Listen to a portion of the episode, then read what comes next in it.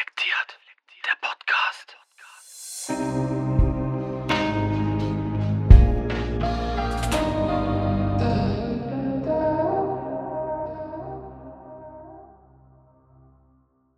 Wir sehen die Zukunft.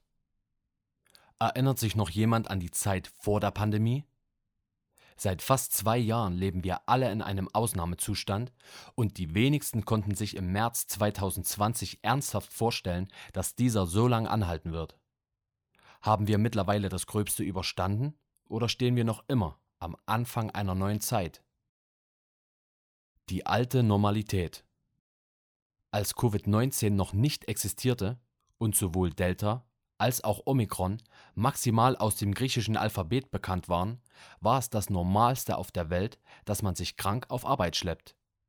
Der Gesundheitszustand einzelner Individuen war nicht von großer Bedeutung.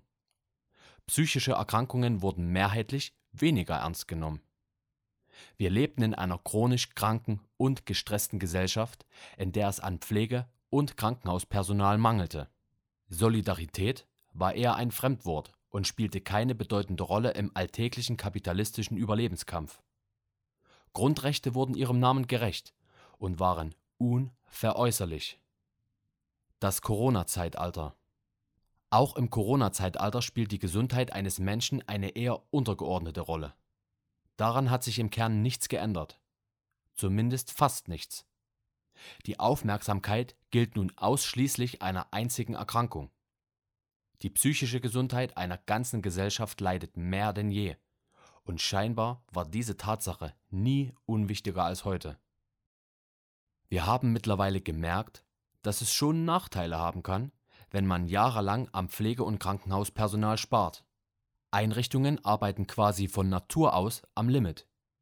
Daher fallen 4619 Covid-19-Patientinnen und Patienten Stand 20.12.2021 laut Divi Intensivregister stark ins Gewicht. Auch was die Solidarität betrifft, hat ein leichtes Umdenken stattgefunden.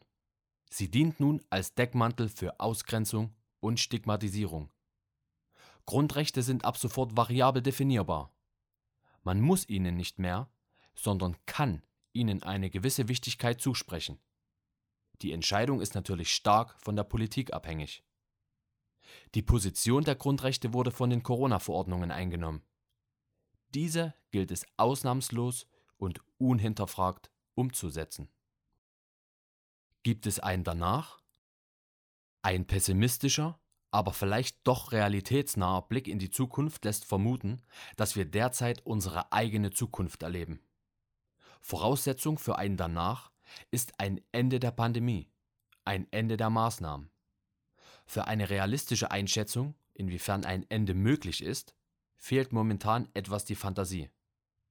Noch immer gibt es nicht wenige Leute, die irrtümlicherweise davon ausgehen, mit einer kompletten Durchimpfung der Gesellschaft wäre dem ganzen Spuk ein Ende gesetzt. Die Diskussionen bzw. Forderungen einer Impfpflicht werden zwar immer lauter, jedoch zeichnet sich immer mehr und mehr ab, dass die angebotenen Impfstoffe maximal einen kurzfristigen Schutz bieten und Boosterimpfungen alle paar Monate notwendig sein werden. Hier dürfen wir nun alle Zeuge einer wahr gewordenen Verschwörungstheorie sein. Niemand weiß, welche Varianten noch auftreten, ob sie gefährlicher oder harmloser werden. Aber man bekommt den Eindruck, dass es nicht enden wird, dass es weiter Maßnahmen geben wird, dass wir keine alte Normalität mehr erleben werden. Am 24.09.2020 äußerte Politikwissenschaftlerin Ulrike Gyro öffentlich ihre Befürchtung der Verstetigung von Ausnahmezuständen und ihre Angst, dass die Maßnahmen nie wieder zurückgeführt werden. Sie bat daher Karl Lauterbach, der ebenfalls Teilnehmer der Talkrunde um Moderator Markus Lanz war, um ein Versprechen. Mit scheinbar hellseherischen Fähigkeiten ausgestattet, umging der heutige Gesundheitsminister ein Versprechen der zukünftigen Zurückführung der Maßnahmen. Das lässt reichlich Raum für Interpretationen. Es werden weitere Varianten und Wellen folgen. Das sollte niemanden überraschen. Wir befinden uns in einer Endlosschleife, in der sich immer und immer wieder die Muster wiederholen.